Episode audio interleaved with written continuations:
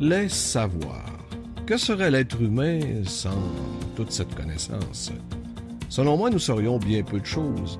Le savoir, euh, ça nous a permis de construire cette société d'aujourd'hui, mais aussi de préparer celle de demain. N'oublions pas euh, une chose importante, que nous sommes le seul animal sur cette terre qui a un savoir aussi développé. Réfléchissons ensemble sur les savoirs. Et vous, qu'en pensez-vous? Que devrions-nous savoir? C'est à découvrir dans ce balado de grandir en âge tout en sérénité. Bienvenue dans le balado de Grandir en âge tout en sérénité, où nous vous invitons dans notre univers. Un balado pour les personnes qui grandissent en âge et qui souhaitent traverser cette période en conservant des étincelles dans leurs yeux. Avancer en âge est un passage obligé, aussi bien le rendre festif et continuer de contribuer à la magie de la vie. Bienvenue dans notre univers. Qu'est-ce que le savoir? Assurément que c'est quelque chose d'extraordinairement important pour l'être humain. Nous avons un cerveau qui est capable de comprendre, d'apprendre, d'expliquer, de synthétiser et surtout d'évaluer. L'évolution humaine a permis cela. Le savoir est la source dont tout découle. C'est ce qui nous permet d'avancer à tout point de vue, à la fois sur le plan des connaissances, mais aussi sur le plan de la morale. Nous avons commis de graves erreurs au cours de notre courte existence sur cette planète. Nous les connaissons, nul besoin de s'étendre sur ces sujets. Nous connaissons les défis qui nous confrontent aujourd'hui, nous savons ce que l'on doit faire grâce au savoir que nous avons acquis tout au long de notre évolution. Le savoir, c'est un bagage qui nous suit, qui nous vient de nos ancêtres, des générations qui nous ont précédés. Ces générations ont fait des découvertes, ont émis des idées qui sont porteuses et qui nous dictent, qui nous nourrissent, qui nous fécondent encore aujourd'hui. Sans le savoir que serait l'être humain, nous serions bien peu de choses, à mon avis.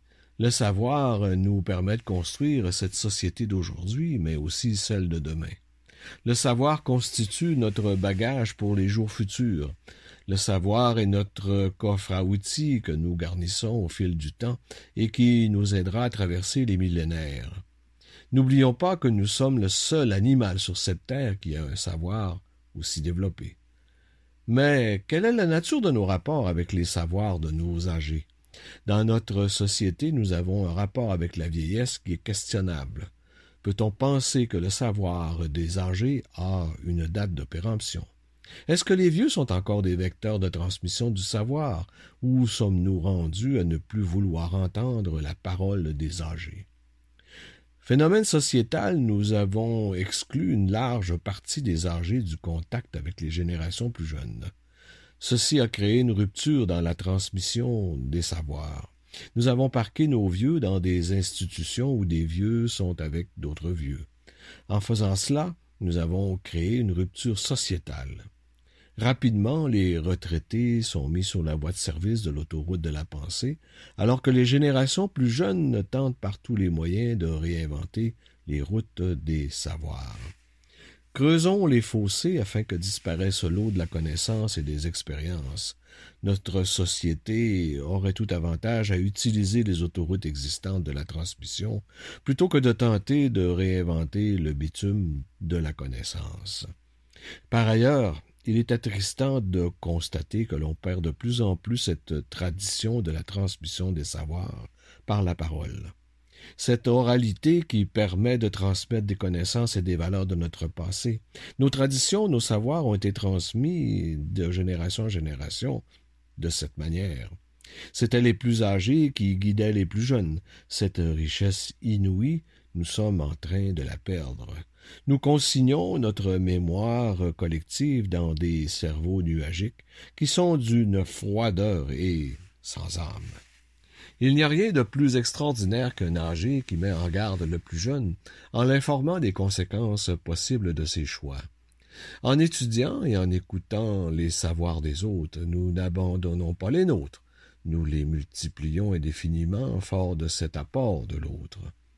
Notre société a cette manie qui consiste à bouder l'expérience des âgés qui ont contribué à changer les choses et qui ont fait face à de nombreuses complexités.